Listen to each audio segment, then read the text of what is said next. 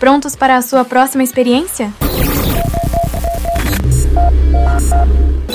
Essa é a quinta temporada do Nextp Podcast, o seu programa de cultura pop e entretenimento geek.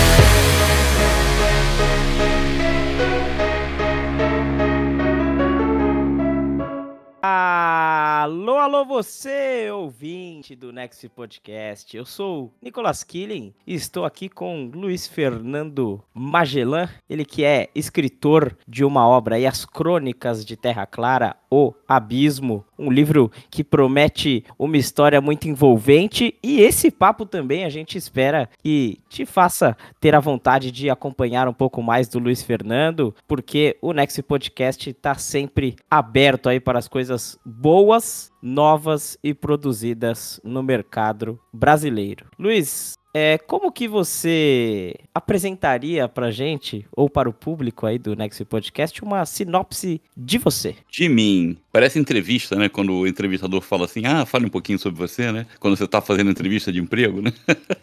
Olha só, eu sou. Eu, eu sou, no momento, escritor em tempo integral mas a minha carreira começou como trabalhando em multinacionais, cheguei a ser executivo de multinacional e eu sempre tive paixão por outras coisas, né?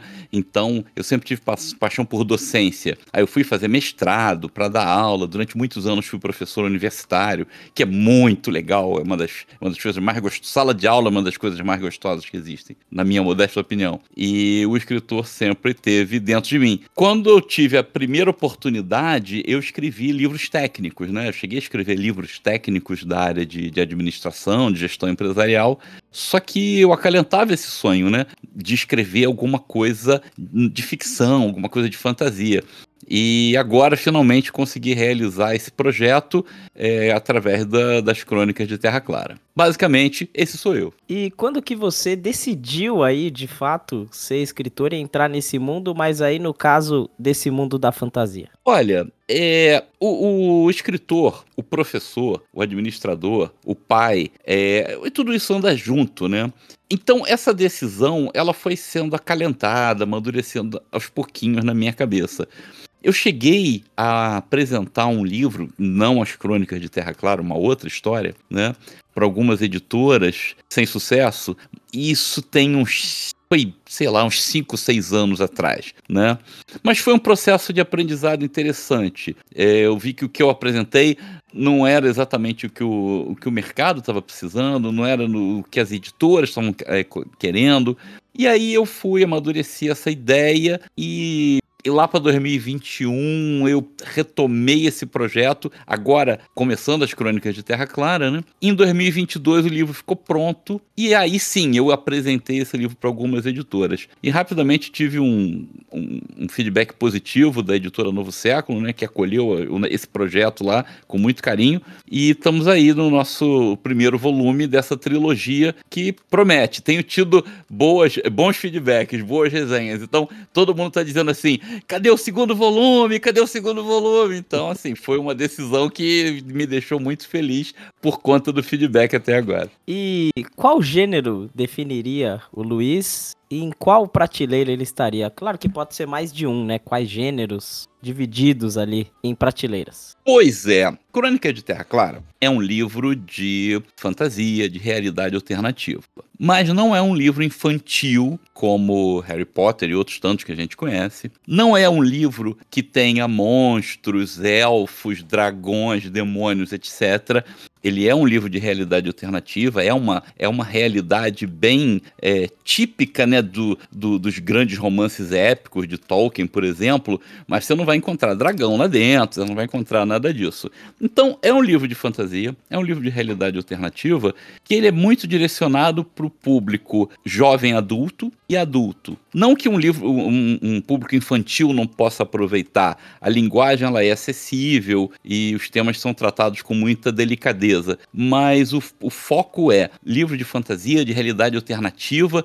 O público geek, aquele que gosta desse tipo de coisa, jovem, adulto e adulto. É basicamente o público que curtiria e curtirá as crônicas de Terra Clara. Essa é a prateleira que eu colocaria o livro. É, eu acho que essa pergunta ela pode se repetir aqui quando a gente for falar um pouco do livro, mas qual que é a maior dificuldade ou a maior afinidade que você tem na hora de escrever para esse tipo de público? A dificuldade é, por exemplo, os protagonistas, eles são adultos jovens. Por isso que eu falei que o livro se encaixa bem por aí. Não são crianças. Uma vez me perguntaram assim: "Ah, como é que você compara a tua obra com outras obras?" Eu falei: "Olha, é fácil. Se você assim, curte Senhor dos Anéis, mas acha aquela narrativa muito arrastada, se você curte, curtiu Game of Thrones, só que não aguentava mais aquele monte de nomes de lugares, de pessoas, de cidades, etc, etc. E você até curtiu Harry Potter, mas não consegue consegue se identificar com crianças de 11 anos sendo os protagonistas, pô, então Terra Clara é o livro para você. Por que, que eu digo isso? Os, os protagonistas, eles são jovens, são adultos jovens, mas eles têm uma jornada de amadurecimento ao longo já desse primeiro volume da trilogia. Claro que isso vai continuar, né? Então, a maior dificuldade, o que, que é? Os três protagonistas, dois mulheres, jovens, coisa que eu nunca fui. Quer dizer, eu já fui jovem, mas nunca fui mulher, né? Então, assim, é, algumas vezes você tentar retratar esse universo, né? É, é, é, é, o maior desafio e, por outro lado, é a coisa mais legal que tem, né? Então você monta os relacionamentos entre essas pessoas.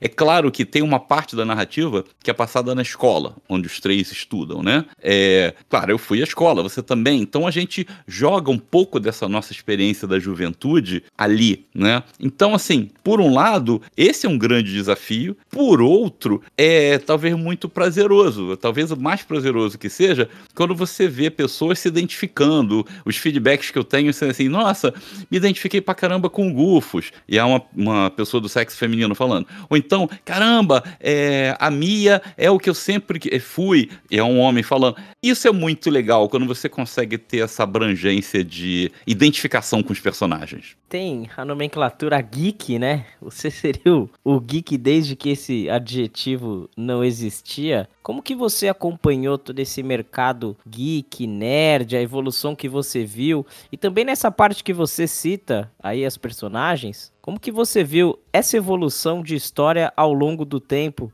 para as pessoas jovens, para os adultos conseguirem se identificar tanto dessa forma? É, eu, eu brinco que eu, eu sou geek desde o tempo que esse termo nem sonhava em existir, né? Por conta disso, eu sou eu sou aquele cara, eu sou super fã de Star Trek. Eu já já fui em convenção de Star Trek tirar foto com o Capitão Kirk, né? O William Shatner estava lá. Eu, se você, se a gente tivesse aqui em vídeo, é, eu tô no meu escritório, eu tô cercado, sei lá, de centenas de livros, né, de fantasia, ficção científica. Então, é, esse termo geek é um termo muito legal, porque é, ele define pessoas que têm afinidade com ficção científica, com fantasia, com anime, com mangá. Ou seja, é muito legal e tudo isso acaba. Você tem uma convergência, né, de, é, de temas convergência de abordagens, ao mesmo tempo você tem coisas muito interessantes e muito diferentes sendo apresentadas, né? Então, assim, geek para mim é um tremendo elogio. Até antigamente, quando me chamavam de nerd, antes de chamar o de geek, me chamavam de nerd.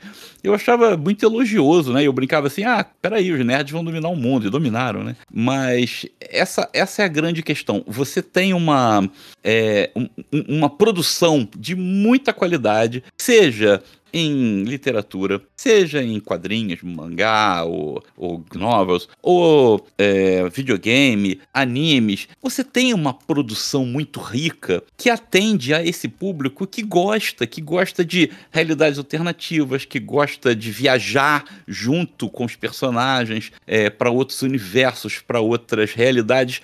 Isso é muito legal, isso é muito gratificante para quem produz, para quem escreve alguma coisa. E é claro, a gente consome. Eu sou um grande leitor, eu sou um grande é, consumidor desse tipo de, é, de produto. E, é, e eu acho que isso, assim, é um mercado que se renova. Cada vez você tem gente nova, inclusive no Brasil, novos autores, né, começando a aparecer. Isso é muito legal. E agora a gente vai falar um pouco do livro, né? Falar dessa obra, As Crônicas de Terra Clara, o Abismo. Queria que você contasse um, um pouco pro, pro público como que é esse livro, para as pessoas terem vontade de ler. Ah, ainda pouco eu tava brincando, né? Se você gosta de Senhor dos Anéis, de Harry Potter e tal, não sei o quê, porque é, é um livro que ele foi escrito do jeito que eu gostaria de ler esse tipo de obra, né?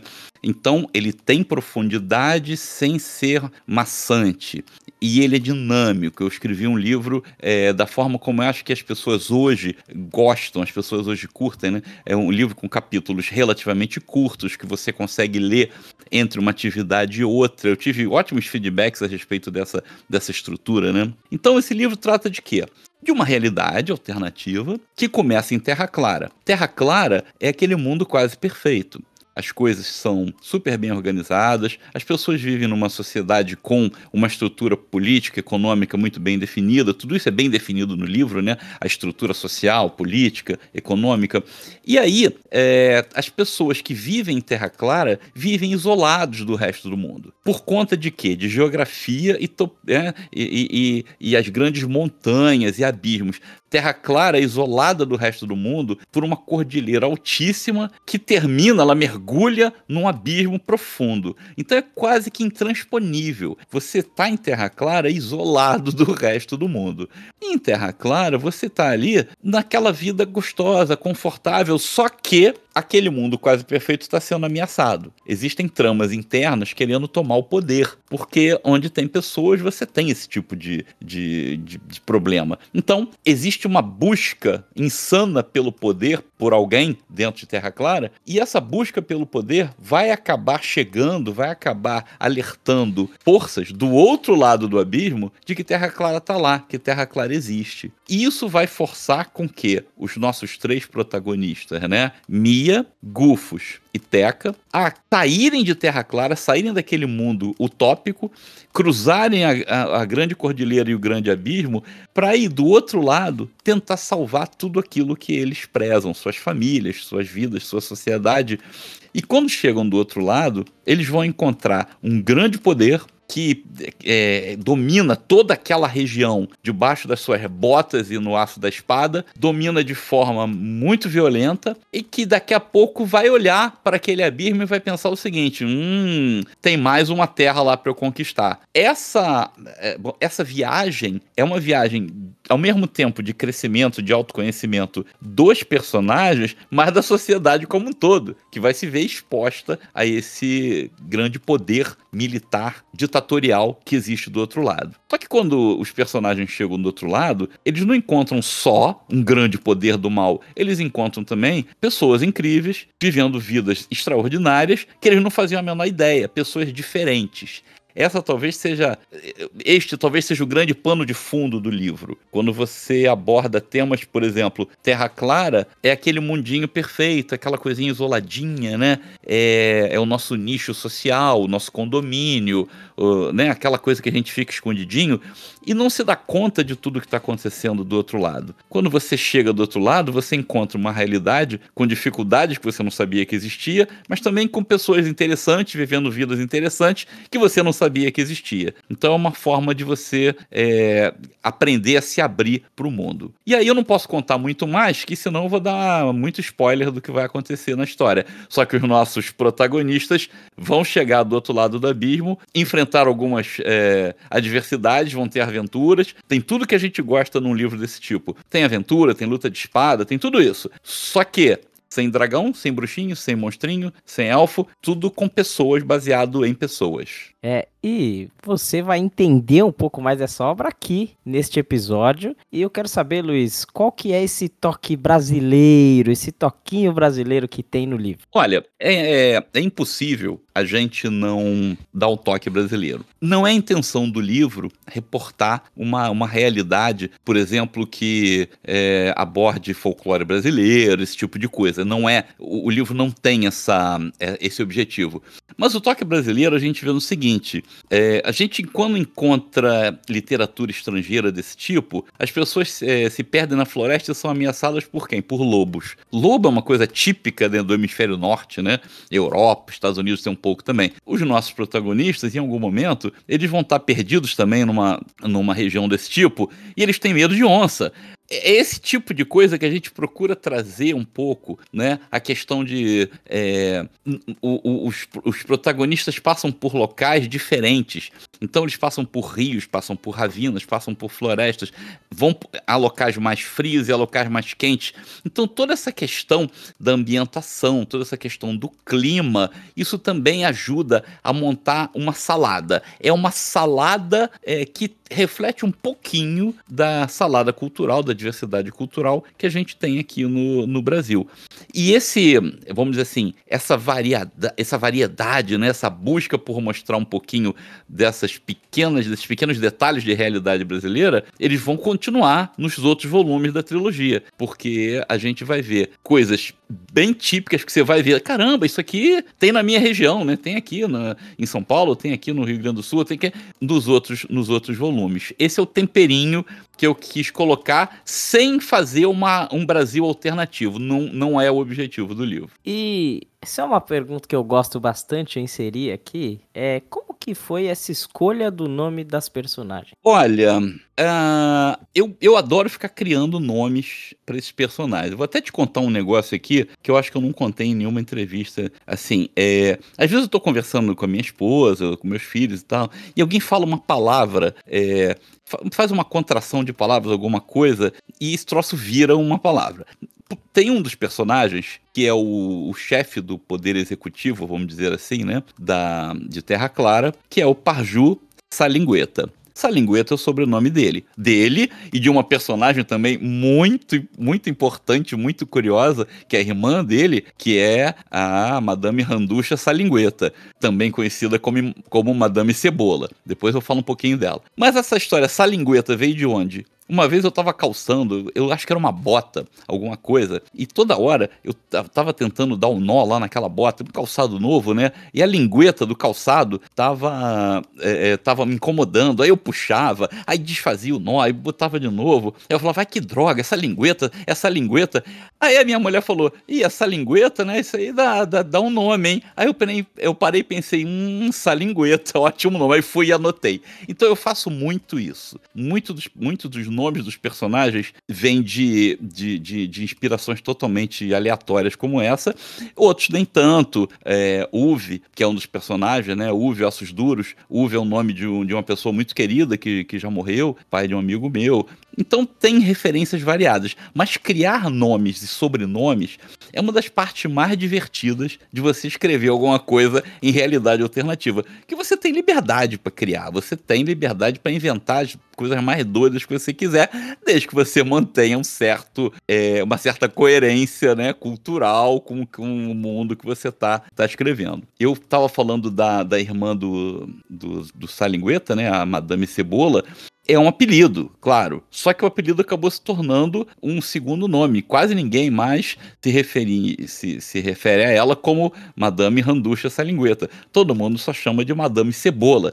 Cebola por quê? Porque minha mãe falava isso quando tinha alguém muito antipático, alguém assim de, de, de, de difícil trato, aquela pessoa nojenta, com o nariz empinado. Eu lembro da minha mãe, eu criança lembro da minha mãe falando isso. Hum, lá vai ela, aquela Madame Cebola. E sabe aquelas coisas que vão, você vai desenvolvendo e vai incorporando na história. Pô, cara, você me lembrou, a gente fez uma entrevista aqui num podcast no Sinfonexp com o, o saudoso André Bujanra, né? Uhum. É o, o, criador aí da, das grande parte das músicas do Castelo Ratimbum, com algumas outras pessoas e várias outras coisas. E ele falou num trecho muito interessante que ele disse: qualquer barulho para mim vira música. Então, eu não posso ouvir um barulho, eu não posso ouvir um nome diferente, eu não posso ouvir qualquer outra coisa que vira música. Acabou me lembrando um pouco desse trecho assim, que é um, um jogo de palavras, né? Um jogo de, de expressões. E a ah, língua portuguesa também nos ajuda bastante com isso. Ah, não tenha dúvida. A, a, língua portuguesa ajuda muito. E você sabe que eu tenho planos bem ousados para esse livro, né? Eu espero lançar no mercado internacional. E eu ficava pensando nisso, caramba, como é que você vai traduzir, né? O, a, a, os personagens principais. É, a Teca, o sobrenome dela é Ossos Duros. A, a Mia, o sobrenome dela é Pata Fofa. Eu fico pensando nisso, caramba, a gente vai dar um jeito de traduzir isso para inglês, para outras línguas, mas eu não posso não utilizar essa riqueza do português que você citou acertadamente, né? Pô, a gente tem essa, né, essa vantagem de estar tá escrevendo numa língua tão rica e dá para criar essas coisas doidas. Isso que você falou do, do Abujan, realmente, qualquer ruído vira música, qualquer coisa que você escuta pode virar um, um nome de pessoa, de local, você combina duas coisas. E os, os personagens, as grandes famílias, tem na, na, nas crônicas de Terra Clara é, uma citação à Guerra dos Clãs, que ocorreu antes do, do momento do livro, e essa Guerra dos Clãs foi travada entre as grandes famílias poderosas de Terra Clara então. E os nomes desses clãs, é, eu, eu também fiquei pensando, caramba, pode representar alguma coisa relacionada à atividade econômica ou ao domínio que aquele clã né, é, exerce. Aí você tem o clã Água Azul, você tem o clã é, Ossos Duros, você tem o clã Muro Forte. Isso, além de dar um charme, dar um temperinho gostoso na leitura, que você lê um negócio desse e pensa, nossa, Malia Muro Forte, isso te, ref, é, te remete, assim, você pensa que a pessoa é, é, uma pessoa poderosa, é uma pessoa, né, assim, com uma presença forte, tem mesmo, né? E isso a gente tira de onde? Tira da maravilhosa inspiração do dia a dia e utiliza a língua portuguesa que é tão rica, né? Conforme você falou. E Mia, Gufus e Teca. O que que torna esse trio único e como que eles evoluem aí ao longo da trama? Mia e Teca são primas e são filhas de famílias poderosas. Então, Mia é da poderosa família Pata Fofa, Teca é da poderosa família Ossos Duros. Gufus já é filho de família emergente, pessoas que conseguiram se destacar né, economicamente através do trabalho. Ele é da família Pongolino o pai dele ganhou dinheiro fazendo pães e doces. Então, é uma pessoa é, que veio de uma situação mais modesta economicamente e hoje tem uma situação mais interessante. Só que a sociedade de Terra Clara ainda é muito tradicional. Então, é aquela história, tem até essa frase no livro. É, tem. Gufos pode ser amigo de Teca, Gufos pode ser amigo de Mia. E se eles quiserem noivar e casar? Hum, aí a gente já tem que pensar no assunto. Então, é, Terra Clara, apesar de ser uma sociedade bastante equilibrada, não é perfeita. Você tem muitos é, preconceitos envolvidos, né? Você tem um personagem que é o professor Onzo Rigabel, que ele é o preconceito encarnado. E o alvo principal do professor Rigabel, quem é? É o Gufos. Por quê? O Gufos não é de uma família tradicional. Convive na melhor escola de todas com os filhos das famílias tradicionais. Então isso vai criando essas oportunidades ao mesmo tempo de atrito e de solidariedade, de companheirismo. Então, Mia é filha do casamento perfeito. Mia é filha de pais amorosos que estão juntos há muitos anos, apaixonados, que é, nunca imaginaram viver longe um do outro. A, a, e ela é uma pessoa tímida, é uma pessoa retraída, apesar de ser uma menina feliz. Teca é sua prima, por parte de mãe. Só que a Teca é órfã de mãe. Ela foi criada basicamente pelo pai, porque a mãe dela morreu quando ela era muito novinha, muito pequenininha. Então, Teca é herdeira de outro clã, do clã Ossos Duros, muito rica, muito tradicional. E ela é um espírito livre. Então, Mia é a retraída, é presa às convenções sociais, que não faz nada de muito diferente. Teca é a rebelde, é aquela que gosta de, de é, romper as regras sociais. E elas acabam encontrando em Gufos o, o contraponto para esse trio de amizade que eles vão desenvolver ao longo dos anos. Porque o Gufos é um menino esperto, inteligente, simpático, bastante sociável, é, veio de uma família pobre que ficou rica, então ele tem um outro tipo de, de visão. E eles se complementam. E é claro que, na idade que eles estão agora, né, o livro é passado no, no momento que eles já são adultos jovens, tem um crush mal resolvido ali, de um para outro, de outro para uma, né? Então isso é explorado também ao longo do livro, sem, sem dar muita pista do que acontece. Mas esse crush mal resolvido dos três tá lá. Ele não suplanta a amizade, a lealdade profunda entre eles, mas existe uma, uma coisinha mal resolvida. O que acontece é que nessa jornada, quando eles saem de Terra Clara, os talentos e os, os, os defeitos de cada um deles vão ser é, é, exacerbados. Por quê?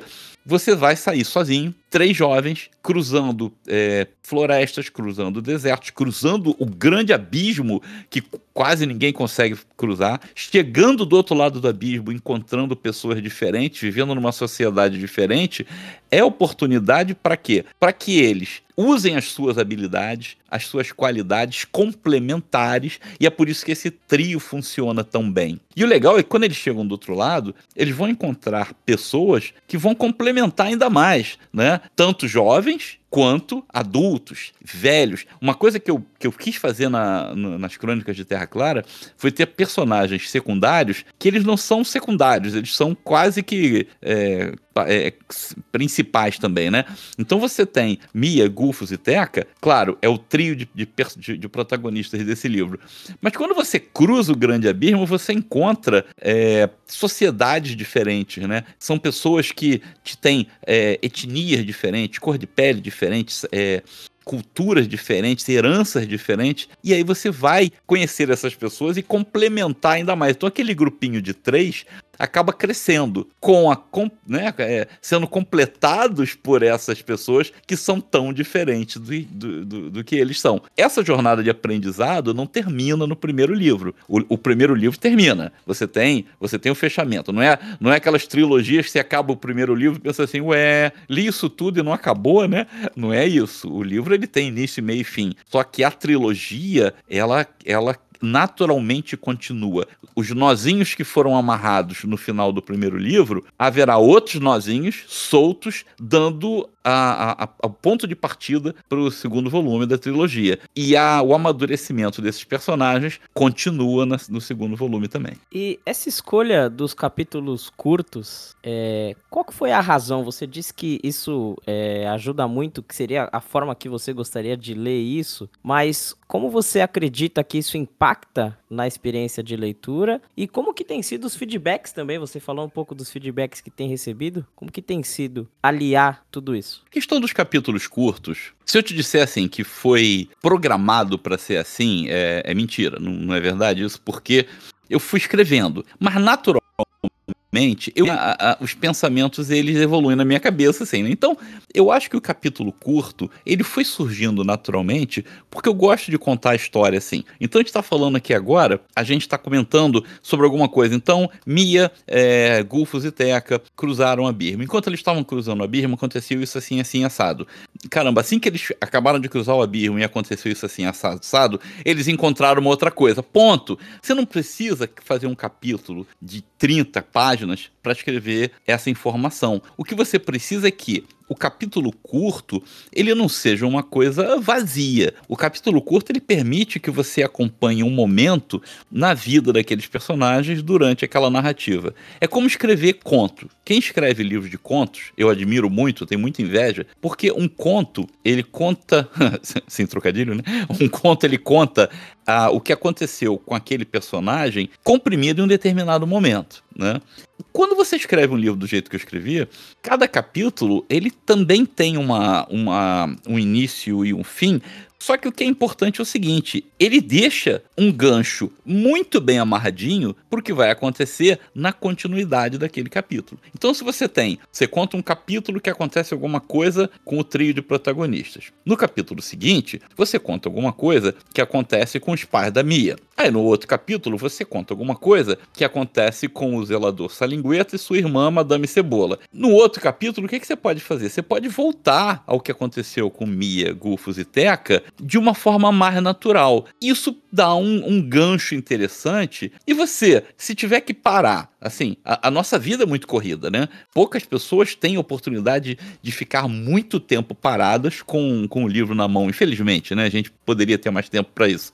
Então você pode fazer a leitura do livro, se precisar interromper por algum motivo qualquer, isso não vai ser um fator de disrupção no entendimento do livro. E eu tive feedbacks muito legais sobre isso. Algumas pessoas que já escreveram resenhas, botaram feedbacks na Amazon ou resenhas que, que foram publicadas em, é, em outros sites, é, mais de uma pessoa comentou isso. Ah, achei legal a história dos capítulos curtos porque dá um maior dinamismo na leitura. Mas, de novo, isso foi meio que natural, porque como eu, eu sei lá, acho que eu raciocino desse jeito, eu penso desse jeito, eu gostaria de ler desse jeito, eu acabei escrevendo desse jeito. E esse, esses feedbacks estão sendo bastante interessantes nesse sentido. Tanto que eu estou escrevendo, estou bastante adiantado no volume 2 da trilogia, e eu estou tentando manter essa, essa dinâmica, essa estética dos, dos capítulos curtos. A gente vai primeiro para um espaço que é, por gentileza, que você fale onde que as pessoas encontram as crônicas de Terra Clara,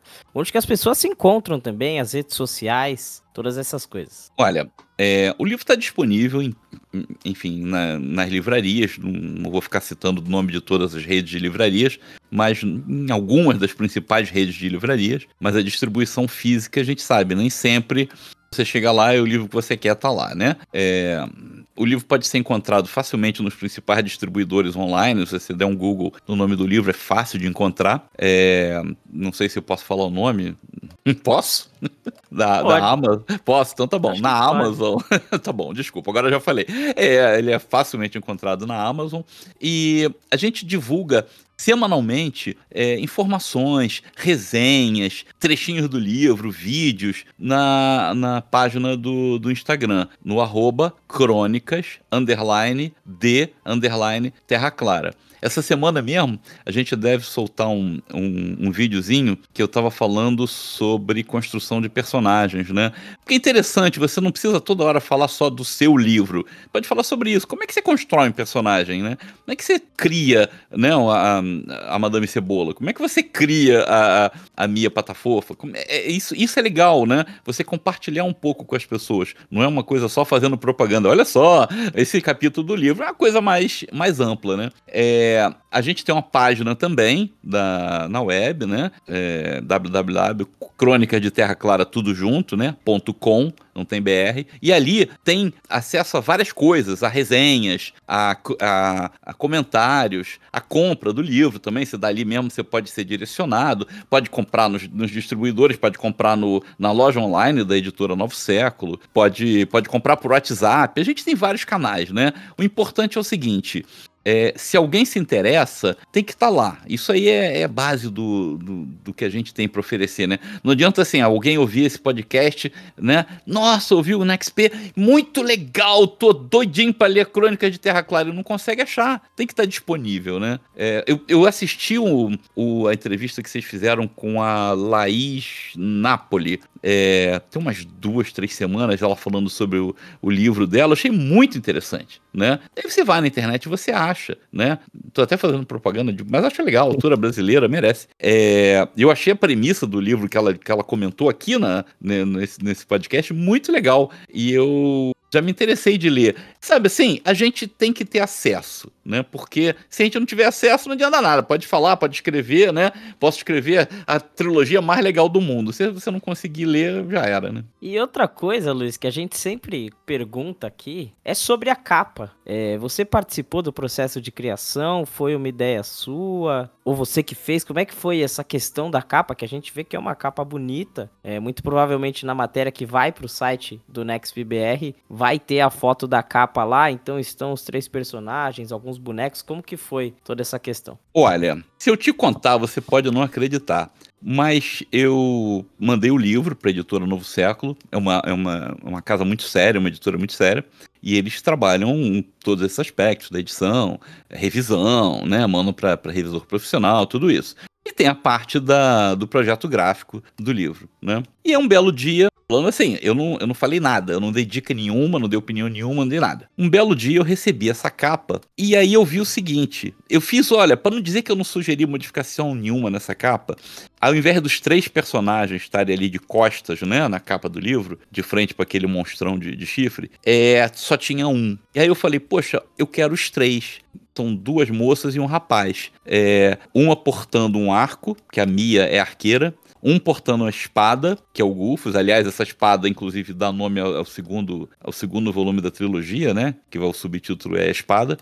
E, e a Teca, que eu não falei nada e o, e o artista colocou lá, portando uma, duas facas lá. E sem saber, essa pessoa que fez a, a capa, o artista que fez a capa, incluiu elementos que eu até então não tinha falado nada com a editora do segundo volume. Então, essa, esse rosto esculpido na montanha, ele faz parte do segundo volume. Só que eu não tinha falado nada, né? É, é uma coisa assim muito muito doida. O ilustrador que fez esse essa capa se chama Ian Laurindo. Eu nunca falei com ele. E essa pessoa teve uma sensibilidade de fazer alguma coisa, leu meu pensamento e montou essa capa belíssima. Eu, assim, eu sei que eu tô, minha opinião não é totalmente isenta, mas é uma capa belíssima que chama atenção nas prateleiras das livrarias e expressou totalmente. Então o que a gente está vendo ali são os três personagens, né, Mia, Gufos e Teca, de costas, encarando todos aqueles perigos, né, que eles vão enfrentar, não só no primeiro, mas nos outros volumes,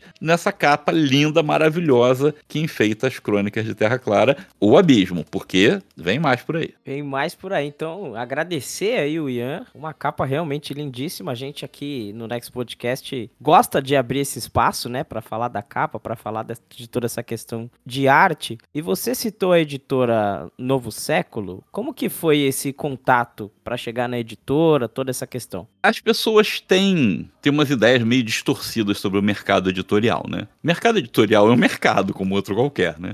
Então, assim, as pessoas às vezes mandam um original para uma editora e recebem uma negativa, aí fica assim, ai, a malvada editora não quer editar meu livro, como eles são. Não é nada disso, né? É, eu comentei mais cedo nesse, nesse nosso bate-papo que alguns anos atrás eu submeti um livro para várias editoras e só tive negativas, né? É, porque não era uma obra madura, adequada e dentro da expectativa das editoras naquela, naquele momento. Quando eu submeti as crônicas de Terra Clara é, para a editora Novo Século, foi a única, foi a única editora que eu submeti. Eu não submeti para um montão delas. Porque a editora Novo Século tem um histórico de, de, de editar autores brasileiros, né? É, André Bianco começou lá, mais recentemente Renata Ventura. Renata Ventura, pô, uma grande vendedora de livros, escreve livros fantásticos de fantasia também, edita pela Novo Século. Então eu falei, caramba, é uma casa que eu, que eu gostaria de, de fazer parte. Eu mandei o original para lá. E é aquela história, gente. A editora tem o seu período de, de avaliação, mas nem demorou tanto assim, né? Relativamente pouco tempo. Eu recebi um contato, eles querendo conversar para entender mais sobre o livro, sobre as condições contratuais. E assim, depois de, de um conference call e dois ou três e-mails, a gente já estava com o contrato assinado. Então, assim, foi um processo muito rápido, porque eu acho que, que calhou, né? Casou bem, casou bonito aquela proposta que eu tinha de livro com os objetivos editoriais da, da Novo Século. E eu volto a dizer, é, um, é uma casa muito, muito boa, muito acolhedora, as pessoas lá são, são muito sérias, né? É, assim, é, é, você encontra profissionalismo, né? A Letícia Teófilo foi a editora que abraçou esse projeto, né? Me acompanhou. É uma pessoa seríssima. É, a to, toda a equipe da editora é muito séria. Então, isso foi muito bacana. E eu tenho muito, assim, eu tenho um orgulho, assim, muito grande, é, ou, ou eu dei muita sorte, não sei, de eu ter apresentado esse livro para uma editora e essa editora que eu apresentei gostou e, e, topou editar. Isso é muito legal pro autor, especialmente para mim. Eu nunca tinha editado nada de ficção, só tinha editado livros técnicos em outra editora, né? Pela Quality Mark. E aí eu chego assim e, e é tão bem recebido, tem uma receptividade tão boa e tão rápida. Isso foi muito legal, né? E agora eu tô na, na pilha escrevendo o volume 2. Que assim, eu hoje mesmo tava escrevendo, hoje, hoje de tarde eu tava escrevendo uma parte do volume 2, já tava escrevendo o, o, o epílogo do volume 2. Mas ainda falta escrever um monte de coisa no meio, né? Mas isso é também é o meu jeito de escrever. Né? Eu sei onde é que o livro vai acabar. Isso eu sei. Inclusive, eu sei onde é que o livro 3 vai acabar. Eu sei direitinho como é que acaba. Mas eu tenho que levar a história até lá, né? Então foi mais ou menos essa história com o Novo Século, que até então, até agora, tem sido um casamento muito feliz. Vê que as coisas estão se encaixando que casou certinho nessa pergunta, Luiz. Como foi o seu processo de escrita? Como tem sido? Você tem alguma rotina, algum ritual que você segue? Isso não só para as crônicas de Terra Clara, mas para os outros livros que fez também. Como que é esse processo de escrita? Olha, o, o meu processo de escrita não tem nada assim de muito extraordinário, mas tem uma questão assim.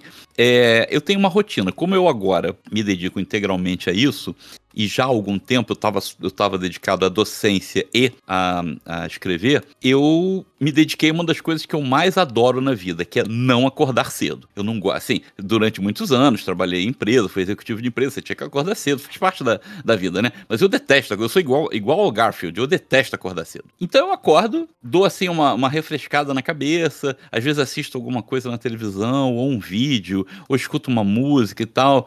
Aí lá para umas 10 e meia, 11 horas da manhã, a cabeça fica a toda. E o que que acontece? Aquelas, aquelas ideias, aquelas referências que eu, que eu vou tendo em outros momentos do dia, eu anoto. Outro dia mesmo, tinha, eu tava dormindo, dormindo não, né? Tava com a cabeça no travesseiro, aí veio uma ideia, eu falei, caramba, isso vai ser legal para uma determinada parte do volume 2. Aí eu levantei, fui lá, mandei uma mensagem para mim mesmo, né, para não esquecer o que eu tava pensando naquela hora, e aquilo ficou guardadinho lá e eu, logo depois eu utilizei aquilo num, num capítulo. E aí o processo é mais ou menos esse. Eu gosto de, de escrever um pouco por dia, pode ser meia hora, pode ser algumas horas, e não ficar muito tempo sem perder o ritmo. Mas eu tô sempre, eu tô sempre ligado, assim, eu, eu, eu hoje em dia moro em Terra Clara, a maior parte do, do tempo que eu tô acordado, né? Porque ou eu tô escrevendo, eu tô pensando no que vai acontecer. Outro dia mesmo, eu tava, eu tava super triste, porque eu tô escrevendo o segundo volume e teve uma. Deixa eu ver como é que eu conto isso sem dar spoiler. teve uma morte, uma, uma morte na, na história, né? Uma pessoa morreu. E eu fiquei super triste, eu escrevi, tinha escrito aquela cena, né, mais cedo. E é uma cena emocionante, assim, pesada, né, da morte da, da, daquela pessoa. E eu passei o resto do dia triste, sabe aquele negócio assim? Eu fiquei, eu, eu tava assim, né, envolvido na história, fiquei triste porque essa pessoa morreu. E, mas enfim, é, é relevante para história, faz parte do, do desenrolar dos acontecimentos e também é parte da vida. A gente não pode, a gente não pode escrever um, alguma coisa que seja um mundo, né, um mundo perfeito onde ninguém sofre, ninguém morre. Também eu também não gosto de escrever aquela coisa que é todo mundo sofre o tempo todo, morre, é, enfim, né? Mas a gente precisa trazer esse equilíbrio, né? Então, se a vida é assim, a gente precisa refletir isso um pouco. Então, mais ou menos esse é o meu, meu processo. É meio, é meio doido, mas todo, todo escritor é meio, é meio doido mesmo. Né? É, é, achei legal que você falou, eu vivo mais em Terra Clara, porque é, tá bem inserido na história mesmo. Isso é muito interessante, uma frase bem marcante. E eu tomei a, a, a liberdade antes de fazer essa entrevista, meu caro Luiz, de ter visto o seu LinkedIn. E eu vi uma frase muito interessante aqui, inclusive te mandei um convite, que é: não houve transição, apenas uma grande e constante complementação. Essa pergunta ela trouxe isso, ela tinha transição aqui, mas eu escrevi complementação, que esse é seu primeiro trabalho nesse gênero, né, de literatura fantástica e o que te motivou a explorar esse universo e como foi essa complementação de todos esses outros gêneros e trabalhos acadêmicos, é, empresariais para a fantasia? Olha, eu, eu quando trabalhava como executivo de empresa, eu sempre fui mais lúdico do que racional, né? E isso, assim, me trouxe algumas vantagens em alguns momentos, mas me trouxe muitos problemas, principalmente quando você trabalha com multinacional americano, né? O norte-americano, ele tem um, um perfil um pouco mais, mais direto e tal. Então eu tinha umas, umas discussões, às vezes, bem insanas com os meus, né, meus chefes, líderes de onde eu trabalhava por conta disso. Mas, como eu, eu digo que não teve transição, teve complementação, porque, assim, eu quando era moleque que lia Júlio Verne, que lia Senhor dos Anéis, que lia é, é, C.S. Lewis, o que, que acontece? Isso foi criando na minha cabeça, eu sempre tive essa, essa ideia de escrever. E eu, eu, eu tenho esses mundos, eu tenho ideias para um monte de livros. Mas sabe aquela história? Nunca houve um momento que eu tenha considerado adequado, pessoalmente, financeiramente, né, para fazer isso. Só que essas ideias sempre tiveram lá. Então, quando eu digo que é complementação, eu também fui professor durante muitos anos. Quer dizer, ainda sou, né? Dou aula de vez em quando, curso de extensão, uma coisa mais pontual, mas aquela questão da sala de aula rotineira, né? Curso de graduação, introdução à administração, né? aquela coisa assim, isso já não, já não, mais, não faz mais parte da minha vida. Mas sempre fez. Quando eu quando eu era executivo, sempre que tinha assim, ah, a gente precisa implantar um novo programa de alguma coisa, precisa fazer, precisa multiplicar esse conhecimento entre os colaboradores. O primeiro que levantava a mão era eu. E eu ainda falava o seguinte: não, pode deixar, além de dar, dar aula, eu, eu preparo o material. Eu sempre gostei de escrever, eu sempre gostei de, de, de fazer as coisas, disseminar, estar com pessoas. Então, o executivo, o professor, o escritor sempre estiveram juntos. Essa complementação foi natural. Então, em algum momento, eu também sou músico, eu sou baterista. Então eu, assim, é, em algum momento, o, o baterista está sempre lá, o, o escritor está sempre lá, o professor. E o executivo também está sempre lá. Eu ainda tenho, ainda tenho assim, algumas, alguns vestígios né, desse, dessa minha vida e que aparecem de vez em quando, né? Tem, tem o personagem, os pais do Gufos Pongolino, eles são, eles são empresários. E tem uma parte do livro que eu lembro que eu falei alguma coisa sobre isso, do tipo, ele era um talento na cozinha. E ele casou com uma mulher que era um talento empresarial. Aí quando você juntou as duas coisas, você juntou né, a fome com a vontade de comer. E aí as, as, as, a panificação pongolino virou um grande sucesso em Terra Clara. Isso, tá, isso é, isso é herança direta da minha, da minha vida empresarial.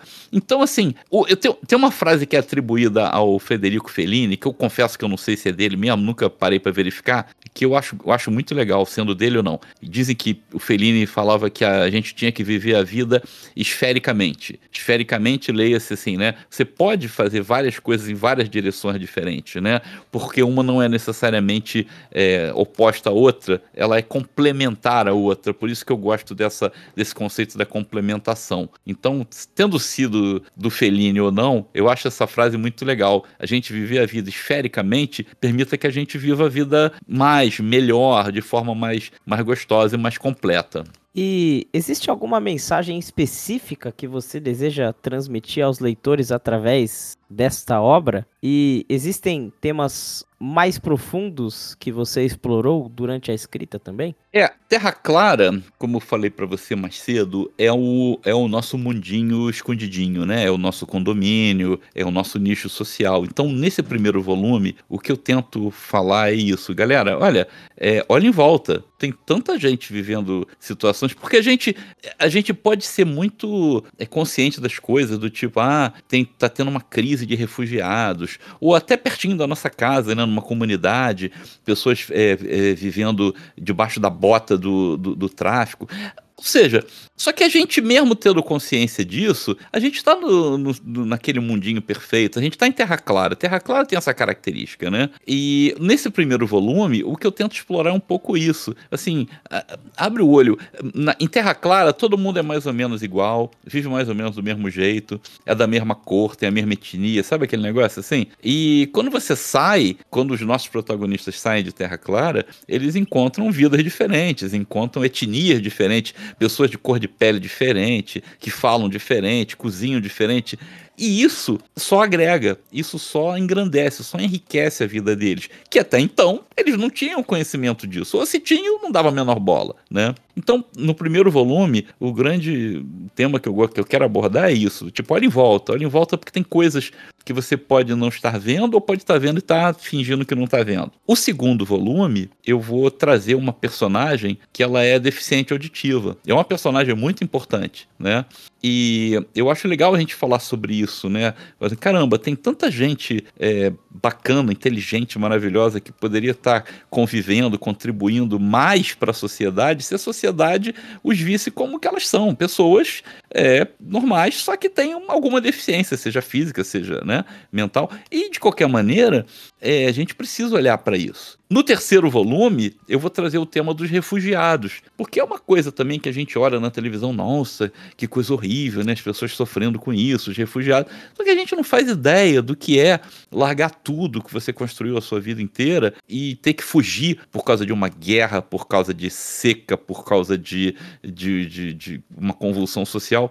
Então, o que eu tento é isso. Agora, eu, eu tento fazer isso de forma, vamos dizer assim, sem militância, a, ainda que os temas sejam, sejam importantes, eu ainda há pouco falei que eu ouvi o, a entrevista da Laís Napoli, acho que eu não estou errando o nome dela não, Laís Napoli, que Laís escreveu Napoli. um livro, Laís Napoli, é, com temática LGBTQIA+. Eu achei muito legal aquilo que ela falou. Ela conta uma história. Eu ainda não li o livro, estou me baseando na, na entrevista dela, mas vou ler, que eu achei muito legal. É uma história de, de duas mulheres que a, primeiro se odeiam e acabam se apaixonando pelo que ela descreveu lá e tal.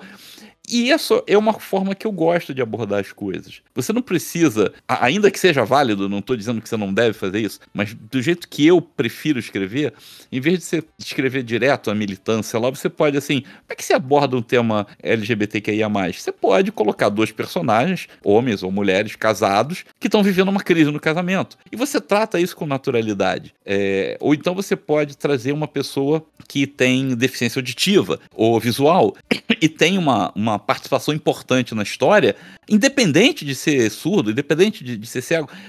E esse tipo de coisa você vai trazendo para as histórias, refletindo o que a nossa sociedade é, ainda que a gente às vezes não queira ver o que ela é, né? Então eu acho que é isso. Você não precisa é, ser militante no que você escreve, mas você pode, eu acho que é um, um, quase um dever de quem, de quem escreve alguma coisa, de quem produz alguma coisa, trazer esses temas que são discussões importantes que a gente tem que manter acesas na sociedade, para que no futuro uma uma, duas, três gerações adiante, não sei, espero que bem menos do que isso, a gente nem precisa se preocupar com isso, porque esses temas já serão naturalmente parte da, da, da, da nossa nova sociedade, né? Eu, eu acredito que o, que o futuro é, tende a ser, né? O Bob Marley falava isso, né? É, o futuro deve ser brilhante, frutífero e positivo. E se a gente trouxer essa discussão para o nosso dia a dia, a minha geração talvez não tenha tido maturidade para isso. A geração atual está discutindo. Pode ser que daqui a mais uma ou duas gerações a gente veja uma evolução muito importante na nossa sociedade. E cabe a nós, autores, escritores, cantores, poetas, é, comunicadores como você, trazer essas discussões para o dia a dia, para que a gente possa naturalizar né, essa, essas coisas que ainda, que hoje ainda não são é, 100% claras, naturais e aceitas, infelizmente, na nossa sociedade. Falei que não ia militar, mas estou militando aqui. Não, eu, eu, eu acho muito importante, tá? É, tem, tem algumas pessoas que, que nesses episódios, até, nesse, até nesses episódios de podcast, não gostam tanto de dar opinião, de falar, mas eu sou uma pessoa que eu, eu sempre tô pensando em coisas aqui diversas e gosto de, de interagir. E eu acho que isso é uma parte muito importante. E uma das coisas que a gente faz aqui no Next Podcast, no Sinfonexp também, é abrir um espaço muito grande para o independente, tá? Então, assim, é, a pessoa que está fazendo o primeiro livro, seja ele acadêmico ou não, seja ele de fantasia, é, tendo renome ou não, ela tem esse espaço aqui do independente. Ela tem esse espaço para conversar com a gente. E todo tipo de ideia ele é bem-vindo, desde que a gente consiga debater ele com clareza e com respeito. Eu acho que é algo muito importante a gente trazer realmente esses assuntos para a grande mídia, que em grande parte não tem. Você disse tudo. Muitas vezes a grande mídia é, dá destaque por qualquer motivo para alguma coisa e deixa tantos outros temas relevantes de fora. E isso que você falou, é, essa opinião que você deu, você deve dar sempre. Porque é isso aí, se você tem um, um instrumento como esse, né, o, o ou seja qual for, você está chegando às pessoas, as pessoas estão escutando, e essas pessoas que estão escutando, às vezes vão ter chance de conhecer um autor independente, ou um cantor, é, um músico que ainda não conseguiu chegar na grande mídia, ou um jornalista, e vai poder dar a sua opinião. Porque a verdade é o seguinte: é, hoje a gente tem uma. O, o, o, o TikTok, por exemplo, a gente está falando de livro aqui, você tem uma quantidade enorme de TikTokers falando sobre livros, né? Fazendo aqueles vídeos curtos, da maioria deles muito jovens e tal. E aí eu acho, assim, você pensa, caramba, mas é, aborda uma coisa de, de forma mais superficial ou não e tal. Não interessa. Eu acho sensacional quando eu abro o TikTok e vejo um monte de gente muito jovem falando sobre livros, falando sobre literatura.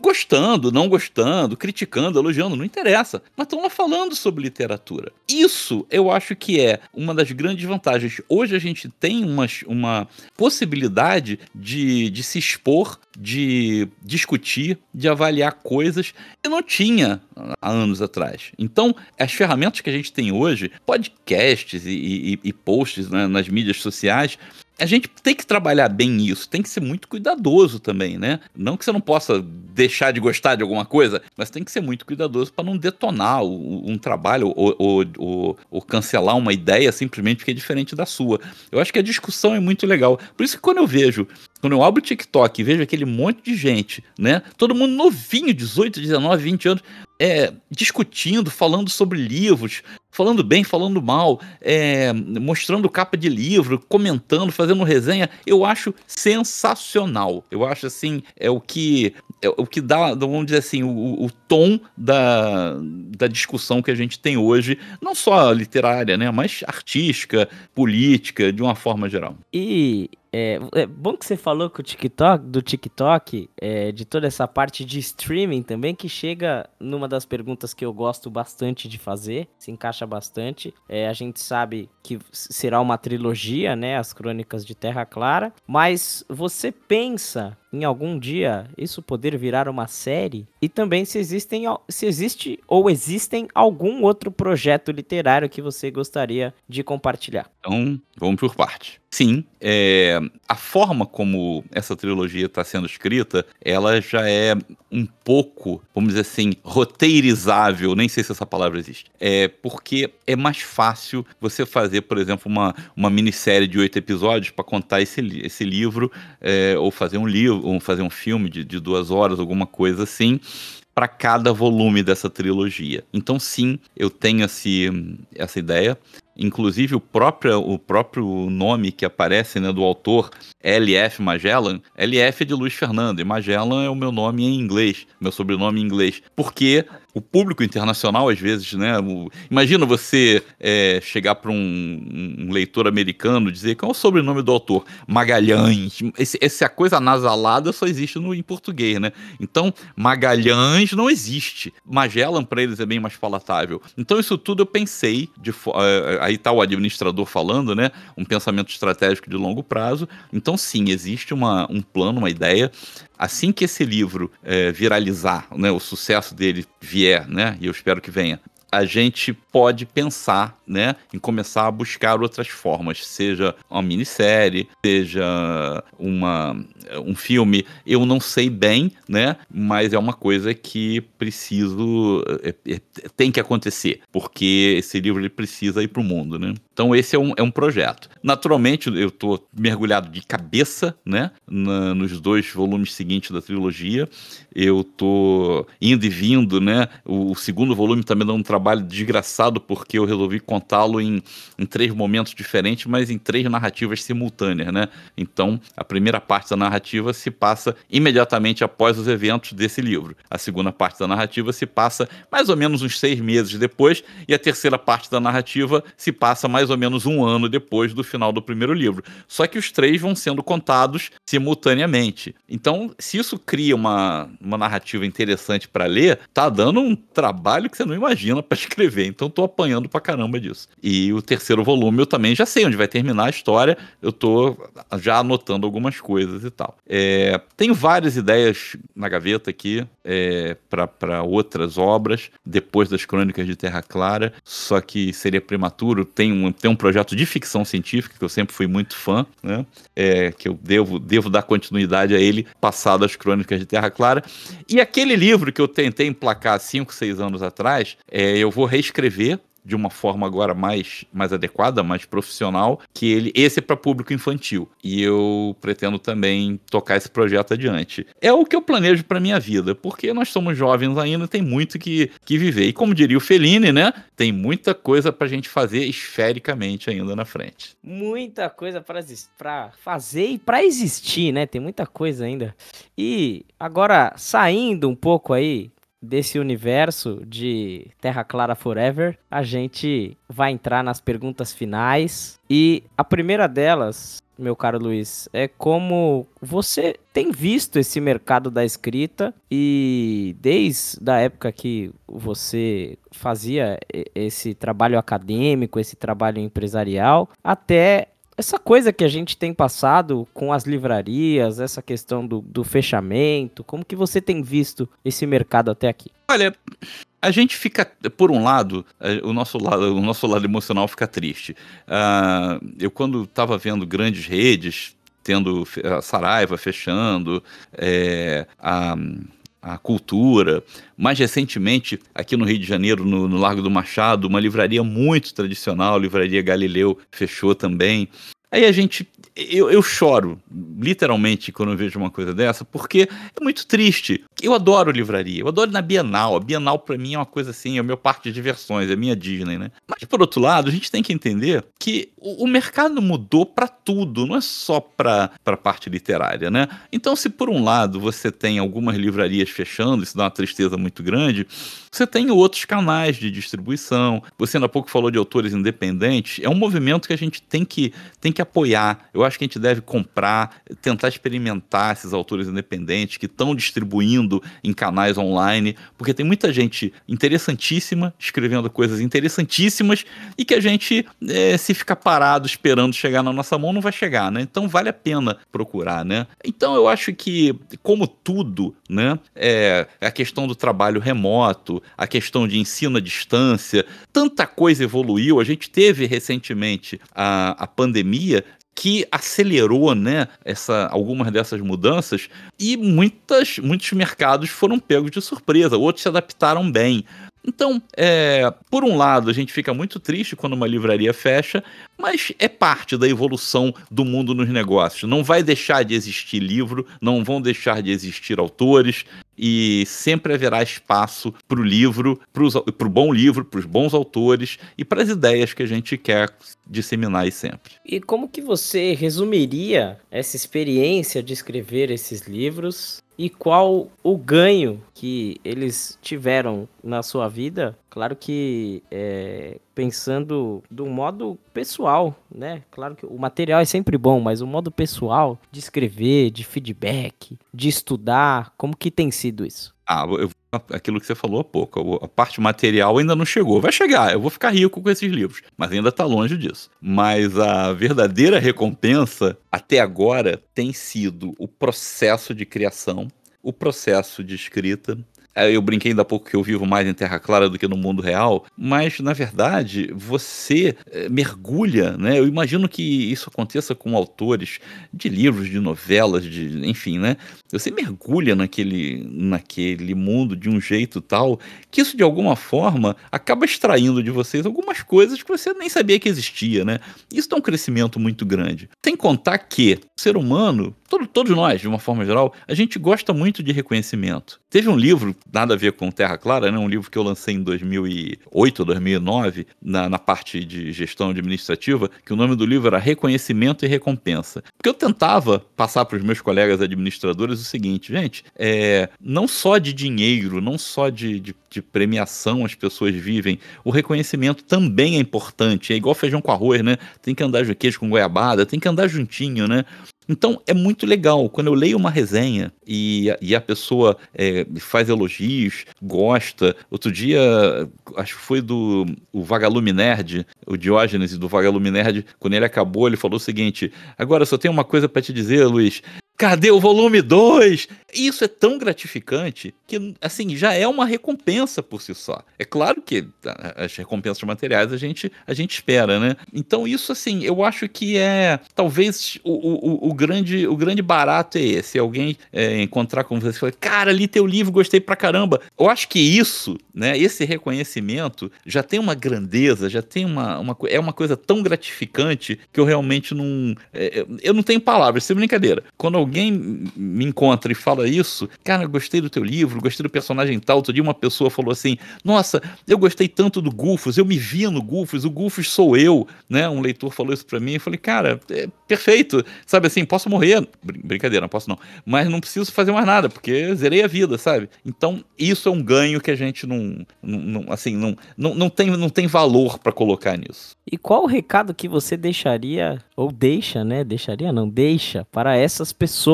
para os seus fãs que estão aí lendo e gostando de As Crônicas de Terra Clara, O Abismo. Eu não sei se eu ainda, não sei se eu já tenho fãs, mas os leitores que estão curtindo as Crônicas de Terra, Terra Clara, a primeira coisa que eu tenho a dizer para eles é muito obrigado, porque quando você lê alguma coisa de um autor novo, você tá se dando uma chance de conhecer alguma coisa nova, mas você tá dando para esse autor, no meu caso, a chance dele poder chegar até você então, assim, é, talvez as pessoas não, não tenham exata noção de como é difícil e como é importante você saber que aquilo que você escreveu chegou até alguém. Então, o primeiro recado que eu tenho é esse. Muito obrigado por terem dado uma chance e, especialmente, se, se curtiram, se, se, ou se estão curtindo as crônicas de Terra Clara. E o segundo recado que eu deixo para essas pessoas é: aguenta firme, porque eu estou trabalhando seriamente na, no segundo volume, tá ficando muito legal. E as pontas soltas que eu deixei no final do volume 1, elas vão ser amarradas no volume 2. É claro que outras pontas soltas vão, vão existir pra gente amarrar no volume 3. Mas, assim, é, aguentem firme. O volume 2 tá chegando e, olha, tá ficando muito. Opinião totalmente isenta, eu sei. Mas tá ficando muito legal. E qual dica você daria para quem está começando? para quem pensa em fazer um livro, seja ele de fantasia, de ficção, de literatura, acadêmico? O que, que você diria que dica você daria para essa pessoa? Eu sou, eu sou um autor iniciante, então nem sei, fico até meio assim de dar dica para alguém, mas vamos lá.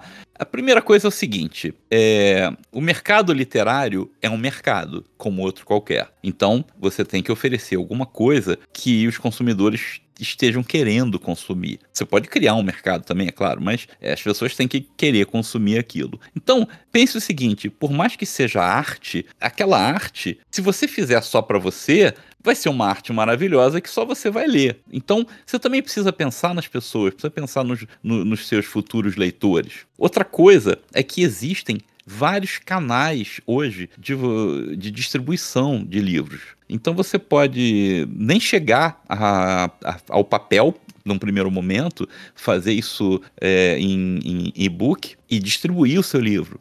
Você pode fazer em papel e fazer uma produção independente e tentar uma distribuição também de forma independente, porque nem sempre as editoras vão conseguir ainda que gostem, vão, não vão conseguir editar o seu livro, pelo menos no primeiro momento. Né? O pessoal do Novo Século falou. É, eu estava conversando com, com, com, com, o pessoal lá no escritório da editora, eles me disseram assim: você não faz ideia da quantidade de, de, de originais que a gente recebe toda semana. Alguns são muito legais, são maravilhosos, mas não é o momento para a gente ed editar. Também tem isso. Às vezes o produto é bom, mas não é o momento, não é aquele mercado adequado. Então, assim, persistir e trabalhar isso de uma forma pensando nisso. É arte, sim, é arte, mas é um mercado. Então você tem que trabalhar como se você estivesse num empreendimento. O que que o seu leitor quer? Como é que você vai chegar no teu leitor? Como é que você vai levar satisfação? A pessoa tem que ler o livro e ficar feliz. Mesmo que seja um livro triste, você quer, tem que ficar feliz em ler aquele livro.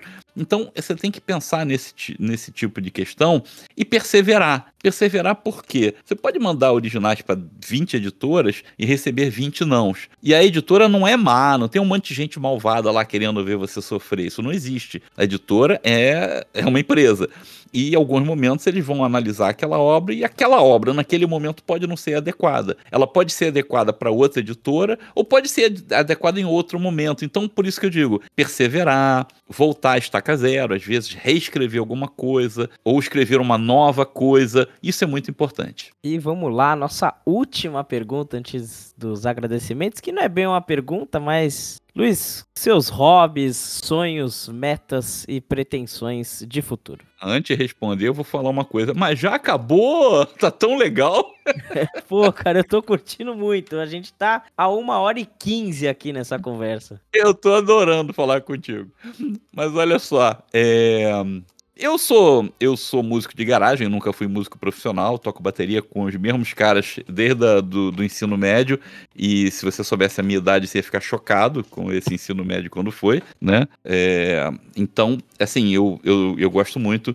Eu curto muito a minha família, eu sou um cara muito caseiro, então, assim, se perguntar qual é o teu principal hobby, meu principal hobby é ficar em casa com minha mulher e meus filhos. Eu gosto muito, é, é uma coisa, assim, muito, muito minha. Então, assim, ah, você não joga tênis? Não. Você não joga tênis? Não. Eu gosto de, né, é, eu gosto muito, assim, para mim, estar tá em casa com, com a família é, é o ponto principal. Então, é, e leio, eu leio muito, eu leio muito. Cada vez que eu vou na Bienal, eu fico desesperado com, a, com, a, com, o peso que eu trago. Então, na última Bienal aqui no Rio, eu tô. Deixa eu olhar aqui para trás rapidinho. Eu não vou nem contar para não ficar desesperado. Eu estou com um monte de livros ainda não lidos, né? E já estou pensando em comprar mais. Eu sempre gostei muito de ler. Então, esses são os, esse é o Luiz Fernando, são, são os meus hobbies. Eu gosto, eu gosto de bicho. É, eu e minha esposa somos voluntários num, num abrigo que cuida de gatinhos aqui no Rio. A gente está sempre dando lar temporário para os gatinhos.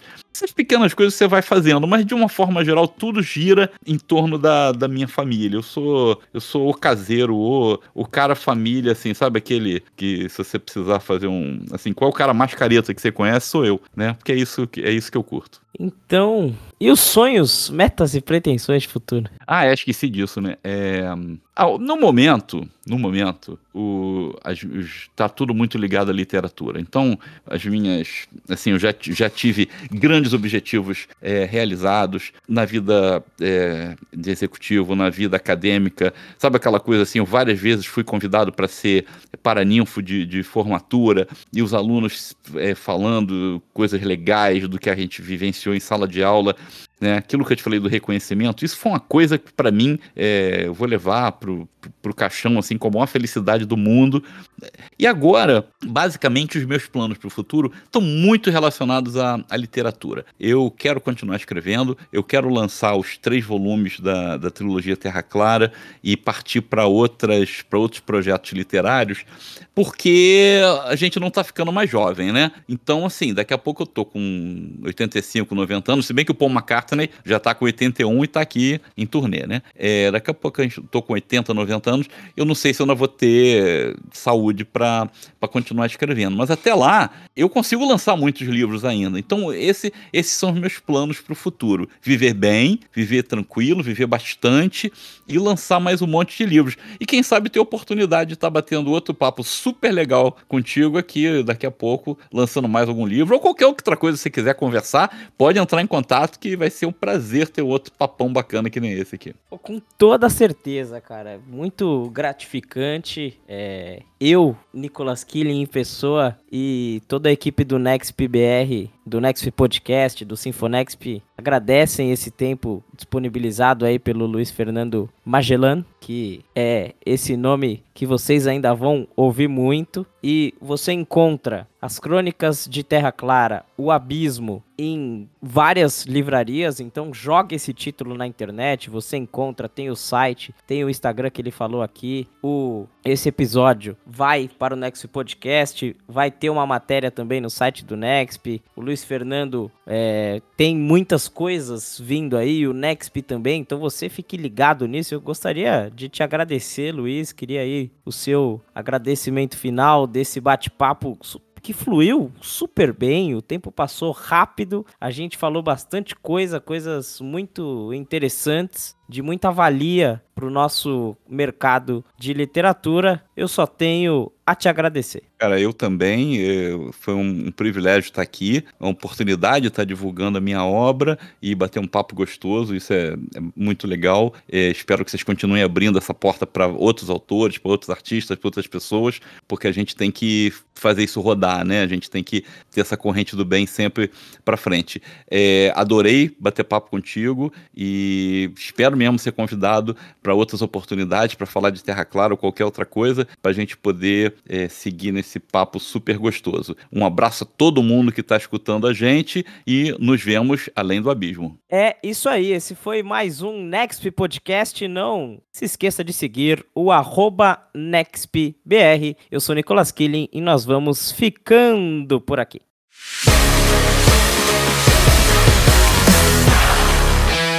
Prontos para a sua próxima experiência?